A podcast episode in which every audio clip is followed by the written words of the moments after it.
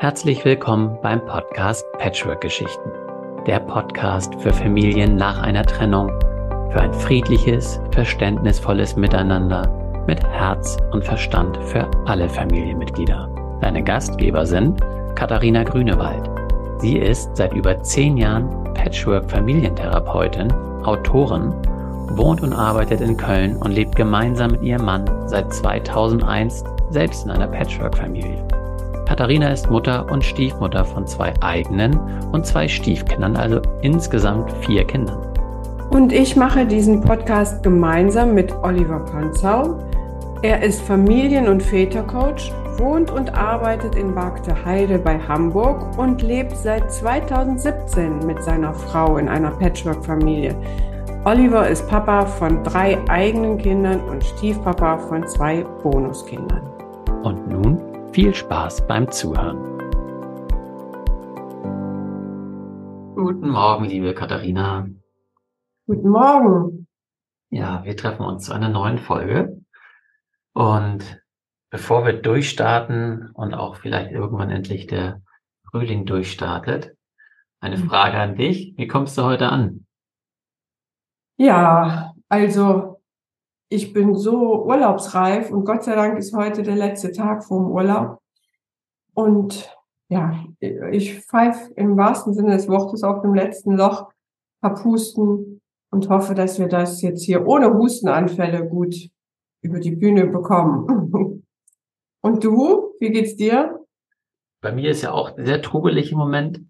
Ich habe noch ähm, nebenberuflich, möchte man fast sagen, obwohl ich in der Selbstständigkeit bin, habe ich tatsächlich in, bin ich in ein Angestelltenverhältnis ähm, eingegangen und ähm, finde die Arbeit super, weil es ähm, darf ich mal kurz Eigenwerbung machen, weil ich es einfach toll finde, nämlich mit den Compadres ähm, richten wir ähm, Väternetzwerke oder helfen wir Väternetzwerke aufzubauen in großen Unternehmen, um grundsätzlich eben einfach das Thema Vereinbarkeit für alle nahbar zu machen. Das heißt, um damit auch mehr Frauen im Job kommen, die, die, die diese Berechtigung haben, nicht nur mhm. auf Vollzeit zu haben, muss natürlich auch an die Väter gedacht werden, die dementsprechend auch ähm, in Teilzeit gehen können, da Führungskräfte sensibilisiert werden und einfach der Austausch unter Vätern stattfindet. Und das macht der Volker schon seit vielen, vielen Jahren. Und ich bin so froh, ein Teil dieses ähm, Prozesses zu sein, weil es im Grunde meine Arbeit so wunderbar ergänzt. Und bedeutet aber für mich, meine Familie, für uns, für alle echt eine, eine totale Umstellung, weil schon viele Stunden ich dann auch da arbeite da und viele tolle Kontakte habe. Und ähm, ja, es fordert mich sehr heraus. Aber ähm, da finden wir auch Lösungen für. Es ist jetzt erst zwei Wochen und die letzten zwei Wochen waren sehr, sehr trubelig. Toll. Also ich meine, das ist ja ein spannendes Thema, weil die Männer, finde ich, ja auch in den letzten Jahren, vielleicht auch bei vielen schon viel früher, aber ja auch wirklich mehr Verantwortung in der Familie übernehmen wollen. Genau. Und da aber gleichzeitig das alte Leitbild in der Gesellschaft ja auch noch in allen Männern aufschlägt. Man muss Versorger und Oberhaupt und wie auch immer sein. Ne? Und diese Ambivalenzen da, äh, sich auszutauschen darüber, das finde ich echt super, ja. Toll. Ja. Aber bevor ich dazu, wer merkt schon, dass, äh, ich bin voll im Thema drin.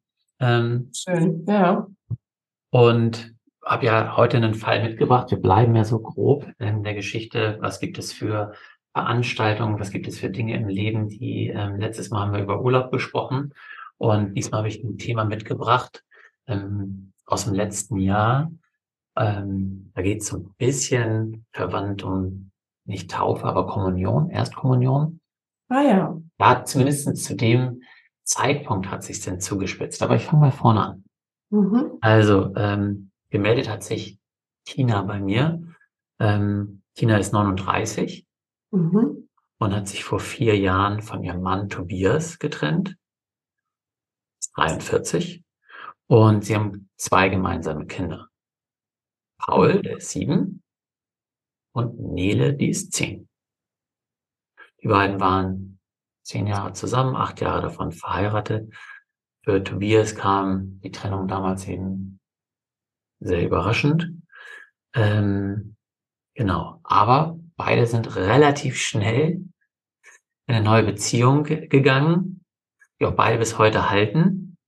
Also Mhm. Also sozusagen sind beide schon seit vier Jahren in der neuen ähm, Patchwork-Konstellation. Tina ist heute mit Markus, der ist 44, zusammen und äh, ist ziemlich schnell schwanger geworden. Mhm. Ja, bin ich schon jetzt nach vier Jahren mittlerweile zwei gemeinsame Kinder. Tom ist ein Jahr alt und Niklas ist eben drei Jahre alt. Markus hat keine eigenen Kinder mit in die Beziehung gebracht. Mhm. Und Tobias neue Partnerin heißt Katrin. Und Katrin ist 38. Sie Mhm. hat ebenfalls keine Kinder mit in die Beziehung gebracht. Das ist noch eine wichtige Info, die spielt noch später eine Rolle, weil sie eben auch ähm, starken Kinderwunsch hat. Sie möchte gerne eigene Kinder mit Tobias haben. Ah ja. Aber die haben noch keine Kinder. Noch keine, genau. Mhm. Mensch, das ist natürlich wieder ein richtig, also muss man sich ja erstmal wieder sortieren ne? und gucken. Wenn, wenn ich das, was ich jetzt verstanden habe, Tina ist zu dir gekommen und ähm, insofern spielt jetzt Tobias und Katrin, also zumindest Katrin und der Kinderwunsch und diese Situation erstmal nicht so eine Rolle, sondern im Fokus stehen natürlich die Kinder von Tina und Tobias, Paul und Nele Mhm. und die Kinder, die gemeinsamen Kinder von Tina und Markus, äh, Tom und Niklas. Ja, wobei, ich habe das jetzt nur erwähnt, weil es um Tina ging. Äh, die spielen jetzt in der Konstellation keine Rolle. Es Okay. geht um die Beziehung von Tina zu Tobias und eben zu Katrin. Im Grunde könnte ich sagen, wäre schön gewesen, wenn Tobias zu mir gekommen wäre, weil Mhm. Tobias eben der ist, der da im Spagat ist zwischen seiner neuen Familie und seiner alten Familie. Ah, okay, ja. Ja, und äh, darum geht es jetzt letztendlich. Tina ist aber gekommen, weil sie die Situation eben nicht mehr ertragen kann, nicht mehr weiter weiß, wie sie ähm, Dinge tun kann. Also sie leidet jetzt, aber da kommen wir gleich noch ein bisschen drauf. Ich erkläre einfach mal, ähm, wie sie die Situation eben erklärt hat. Ja. ja. Nicht alles hat sich so ein bisschen zugespitzt. Also warte mal, ich fange mal ein Stück weiter vorher an, einfach nochmal, damit du es weißt eben, oder auch die Zuhörer und Zuhörerinnen, ähm, die haben das Residenzmodell mit Paul und Nele vereinbart. Das heißt, ähm, jedes zweite Wochenende ähm, sind die Kinder bei ihm Mhm. und das läuft auch relativ gut oder lief eigentlich alles relativ gut. Jetzt sind nämlich äh, letztes Jahr Tina und, Quatsch, nicht Tina, Katrin und Tobias zusammengezogen. Und seitdem hat sich echt viel verändert. Ähm, Das Gute ist erstmal, Katrin ist sehr nett zu ihnen und insofern hat sie da jetzt erstmal keinen Stress. Mhm. Vielmehr, was ihr eben schwerfällt, ist eben, dass der Kontakt zu Tobias und Tobias zu den Kindern irgendwie schwierig ist, für sie zumindestens, was ihre Ansprüche eben angeht. Als Beispiel, ähm, sie möchte gerne eigentlich Tobias im Alltag teilhaben lassen. Ja, von den Kindern, weil sie sieht sie nur alle zwei Wochen und möchte gerne dann auch mal Fotos schicken oder irgendwie Dinge einfach mit ihm sprechen, irgendwo auch in der Woche. Und das ist eben nicht möglich, das blockt er ab Okay. und sagt eben als Ausrede, so sieht sie das zumindestens, ja, sie möchte das nicht. Er hat total den Stress und insofern möchte er das auch nicht. Sie hat, muss man eben auch sagen, jetzt in den vier Jahren, wo Tobias mit Katrin zusammen ist, Katrin noch nicht einmal gesehen, Ach, okay. weil Katrin das absolut nicht möchte. Wenn sie auch mal mit dabei ist, äh, wenn die Kinder gebracht werden, zurückgebracht werden, dann parkt er auch extra weiter weg, damit die sich nicht sehen müssen. Da wird sich nicht an einen Tisch gesetzt, soll keine gemeinsame Lösung gefunden werden. Tobias gibt das immer nur so wieder. Also Tobias steht da so zwischen den Stühlen, erklärt seine neue Freundin Mhm. und versucht es zu rechtfertigen ihr gegenüber. Ähm, na, sie soll doch da Verständnis haben. Sie möchte das nicht. Und was er möchte, scheint noch nicht so ganz klar zu sein, äh, wie er sich da eben positioniert. Und eben letztes Jahr zur Erstkommunion von Nele, das war schon ein schwierig, weil das ist nun mal ein gemeinsames Fest irgendwie der Eltern und ähm, und was dann aber passiert ist, dass Tobias eben auch genau da in diesem, in diesem Spannungsfeld ist und sagt, okay, er kommt zu dem Familienfest, er war in der Kirche logischerweise dabei, aber zum Fest kam er zwar, aber ist nach einer halben Stunde gegangen. Mhm. Und als Begründung sagt er eben, dass seine Freundin damit nicht klarkommt. Es durften nicht mal Fotos gemacht werden. Ähm, ich glaube eben, was ich jetzt hier mache, ist, ich erzähle einfach, wie sich das zugespitzt hat. Ja. Tina ja. eben sagt, ich habe jetzt für Jahr, über Jahre versucht, da irgendwie mich anzupassen, Verständnis aufzubringen. Mhm. Und jetzt ist so, äh, dann ist dann so der Moment gekommen, wo ich es halt irgendwie auch nicht mehr verstehe. Ja, also wir wollen uns nicht an einen Tisch setzen. Und vor allen Dingen das Schlimme ist eben, nicht nur sie selber sagt ja auch, ich kann dieses Verständnis irgendwie nicht mehr aufbringen. Ich, ich leide da irgendwie auch drunter, weil ich möchte doch einfach nur ein gutes Verhältnis haben irgendwie. Und ähm, was natürlich zunehmend passiert, ist ja, die Kinder leiden. Weil sie natürlich auch sagt, ja, die, die merken das natürlich und fragen sich auch, wieso ist denn zu so einem Fest, wieso kommt der Papa nicht? Ja, und wieso äh, fährt er auch nicht mit uns in Urlaub? Mit der Freundin geht es eben, mit uns irgendwie nicht. Also sie fühlen sich da irgendwie ja, zurückgelassen, mhm. nicht wertgeschätzt. Das ist das, was sie spürt, was sie ihr gegenüber wahrscheinlich dann eben auch ähm, ja eben sagen können, bei ihm womöglich nicht. Und ähm, sagt sogar, ja, die Tochter resigniert mittlerweile schon so ein bisschen, hat das, ja, gesagt, okay, dann, dann ist das eben so, ne? Ja. ja. Ähm, so, und jetzt sage ich, warum ist das vielleicht ein Stück wichtig? Ähm, was ich am Anfang gesagt habe, für die ganze Geschichte, ist eben, ähm, dass Katrin unbedingt auch selber Kinder möchte. Und ähm, sie mag wohl liebevoll sein zu den Kindern, ähm, kann in ihrer Mutterrolle tatsächlich nicht so aufgehen, weil sie wohl, ähm, das hat Tobias denn jetzt wohl im Vertrauen erzählt, wohl schon einige Fehlgeburten hinter sich hatte, auch mit ihm. Und ähm, dieser Mutterwunsch eben nicht erfüllt wird.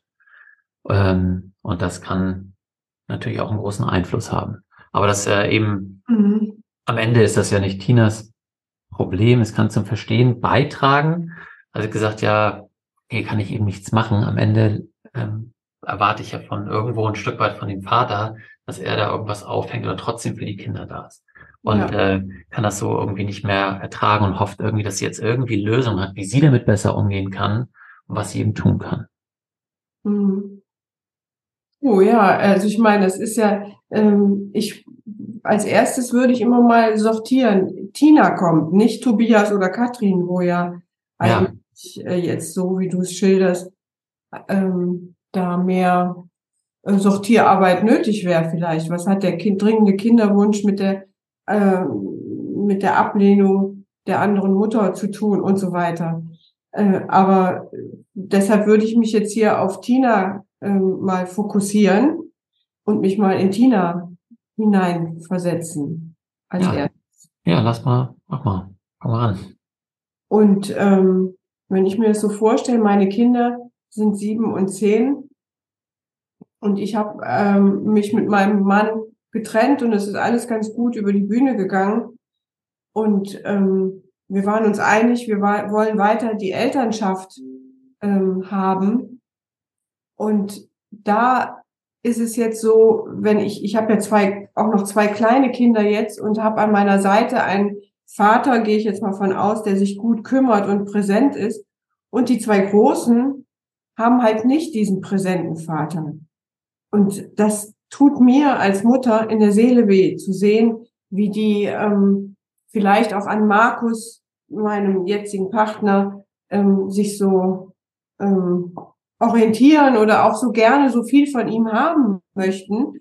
Und der ähm, Markus aber natürlich als Stiefvater die Kleinen vielleicht bevorzugt oder sich da mehr verantwortlich fühlt und dann meine Großen sozusagen sich immer wieder versuchen, in die Sehnsucht zu gehen oder ihre Sehnsucht da ist nach ihrem Vater und der nicht so richtig andockt.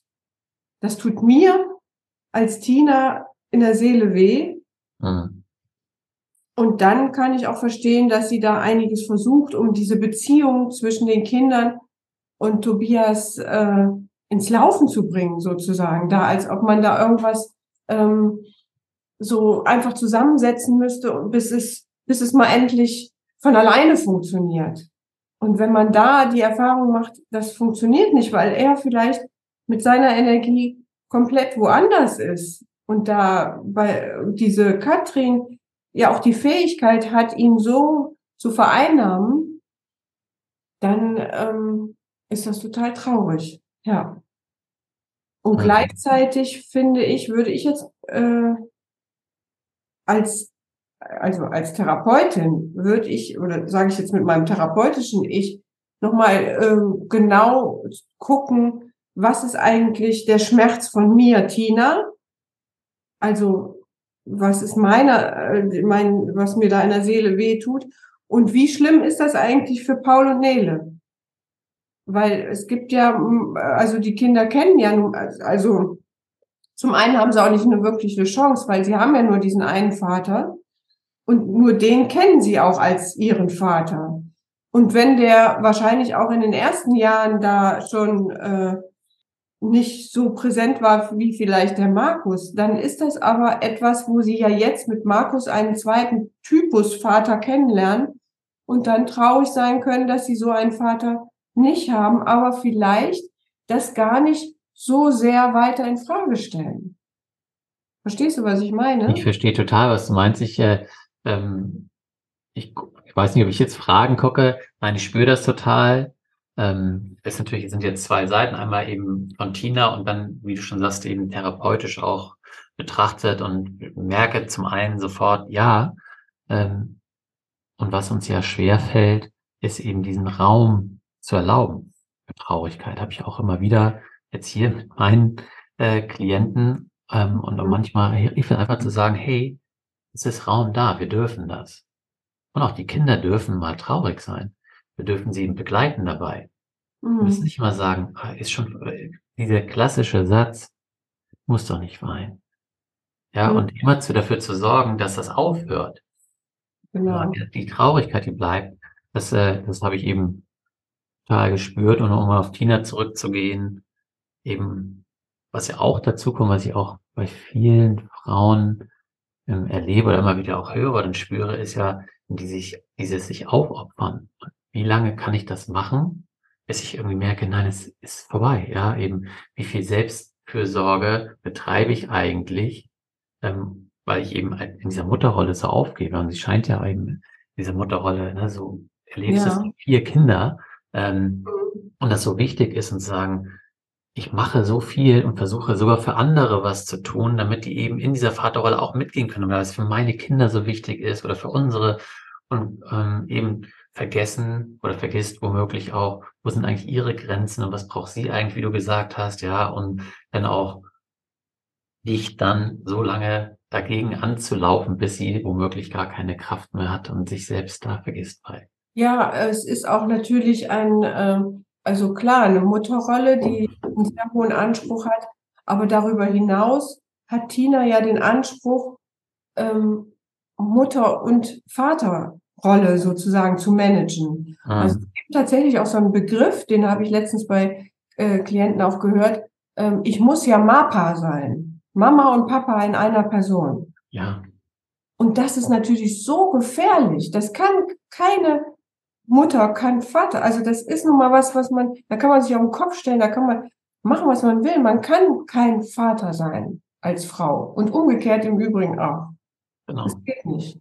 Ja, also das ist etwas, das sind so Allmachtsfantasien.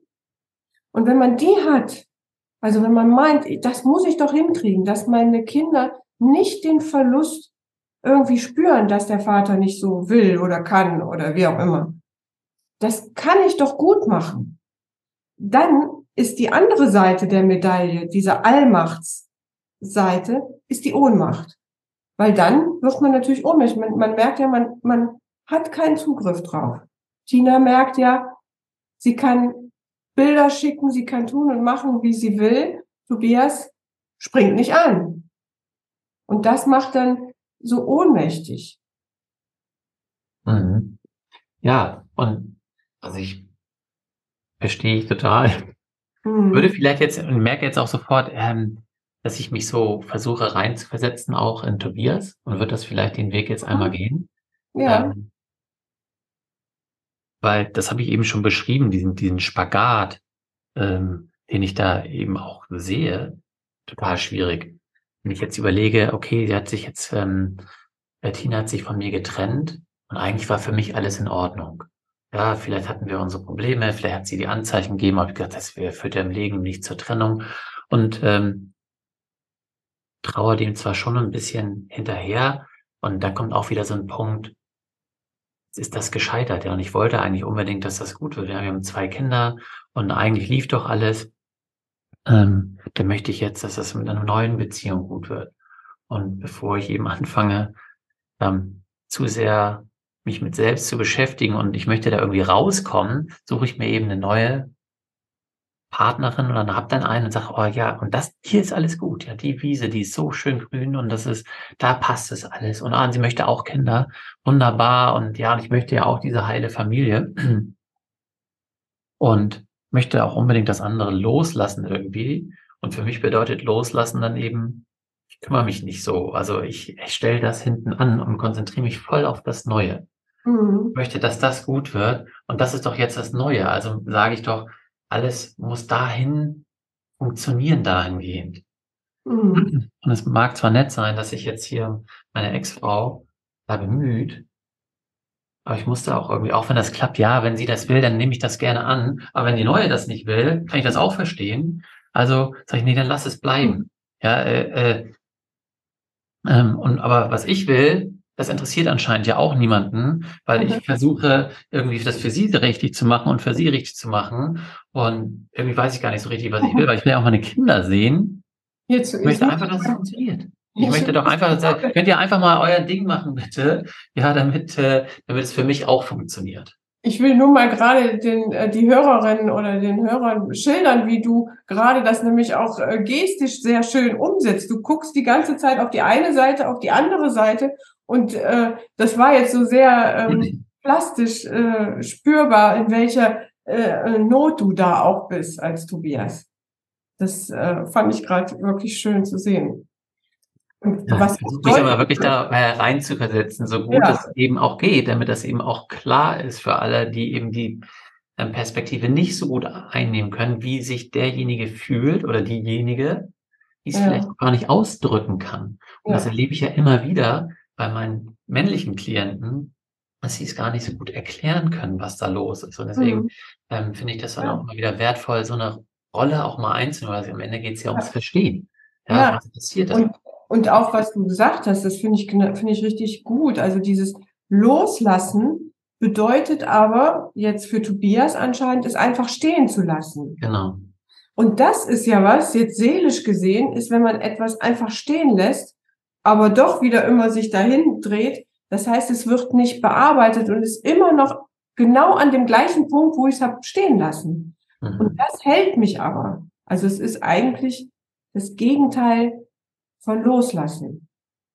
Genau. Also könnte man auch sagen, so ein Kontaktabbruch, das wäre jetzt noch eine Spur weiter, ist die intensivste Form, Kontakt zu halten. Innerlich, mhm. seelisch weil der Konflikt nicht weiter bearbeitet wird und gleichzeitig einen immer wieder äh, fängt und man aber immer wieder genau an dem Konflikt äh, wieder anfangen muss. Ja. ja. Soweit ja. sind wir ja Gott sei Dank noch nicht. Ne? Also ist ja kein Kontaktabbruch, sondern ähm, es ist ja nur, also oder zum, Ja, also, es ist übrigens die Angst von Tina, das habe ich jetzt eben nicht erzählt, weil sie spürt, wenn das, der Konflikt, wenn sie zu sehr, zu dominant wird und sagt, was ihr nicht passt, hat sie eben Angst, dass das seine einzige Lösung ist, nämlich wegzulaufen, den Kontakt abzubrechen und dann äh, sehen ihre Kinder sie eben gar nicht oder ihn gar nicht mehr. Das ist so ihre große Angst dahinter. Ja. Was ist mit Nele? Sollen wir da nochmal ähm, auch reingehen in die Perspektive? Könnte ich mir vorstellen. Ja, mach mal. Ja, weil wenn ich jetzt äh, Erstkommunion habe und sehe, wie alle meine Freundinnen und Freunde das vorbereiten mit Mama und Papa und Großfamilie und so weiter und wie ja auch in vielen Familien das zwei Tage gefeiert wird und so weiter. Und dann kommt mein Vater nur eine halbe Stunde. Und also das macht sich natürlich an dem Fest dann nochmal so, spitzt es sich so zu. Und eigentlich merke ich ja, mein Vater ähm, wir können da zwar ab und zu hin und dann ist es auch immer schön, aber ähm, eigentlich passt es ihm ja auch nicht immer und wir dürfen auch nicht allzu anstrengend sein. Also eigentlich habe ich als Nele vielleicht das Gefühl, der liebt mich gar nicht richtig oder ich störe ihn auch oder ich bin so eine, bin so lästig. Mhm. Er kommt jetzt so zum, ähm, zu meinem Fest, weil er muss, aber nicht, weil er wirklich ähm, sich mit mir freut und mit mir feiern will. Und das, ähm, ja, das macht mich natürlich traurig. Und weitergehend ist es aber so, dass ich denke, was ist das denn? Was habe ich denn? Warum ähm, haben andere Mädchen, warum sind die Väter von anderen Mädchen ähm, nett zu ihren ähm, Töchtern und mein Vater nicht? Bin ich vielleicht irgendwie falsch, verkehrt? Und das ähm, macht mir dann, dann so, so ein Gefühl habe ich manchmal dann auch als Nele schon mit meinen Freundinnen, dass ich, wenn die nicht mit mir spielen wollen, dann denke ich, guck mal, da ist es wieder. Also jetzt, wenn ich da jetzt therapeutisch drauf gucke, ja. ist das sowas, diese Ablehnung, die Nele da erfährt, die ist natürlich schon, ähm, die, da, da, das ist die Gefahr, dass es weitergeht, dass Nele das, also sich die Schuld gibt. Ja. Und ähm, da verstehe ich natürlich dann auch wieder Tinas Bestreben, das um alles in der Welt zu verhindern und da was über zu kompensieren. Und ähm, was da, glaube ich, ein ganz guter ähm, Ansatzpunkt wäre, vielleicht gibt es ja auch noch eine Oma oder irgendwie eine andere äh, Bezugsperson aus der Papa-Seite, wo Nele vielleicht andocken könnte und auf, auf über diese andere Seite auch noch mehr über ihren Vater erfahren könnte, so dass sie immer mehr äh, Gründe oder Anhaltspunkte gibt, kriegt auch, dass es nicht ihre Schuld ist, sondern dass die Situation, so wie sie ist, verkehrt ist und ihr Gefühl, was sie hat, genau richtig. Das ist traurig und ähm, muss behandelt werden, diese Ablehnung, muss erklärt werden. Mhm. Also ich finde, das kann im Grunde ja auch Tina leisten oder mit Tina oder zusammen mit Nele ähm, diesen Weg gehen und sie da begleiten. Ja, es ist aber Tina ist da, äh, dann hast du wieder so ein bisschen dieses Mappa. Also sie, es wäre gut, es ist für Kinder gut, wenn es eine äh, unabhängige ähm, oder eine Patentante oder wer auch immer, ähm, wer die da äh, die Position des Vaters vielleicht einnehmen kann und Nele da mehr darüber erklären kann. Mhm, okay. Also ich hätte jetzt auch gesagt, ähm, insofern begleiten, dass man dem überhaupt Raum gibt und eben, wenn es nicht jemand aus der Familie ist, kann es natürlich eben auch eine Therapeutin sein oder ähm, ja, also externe Hilfe natürlich auch.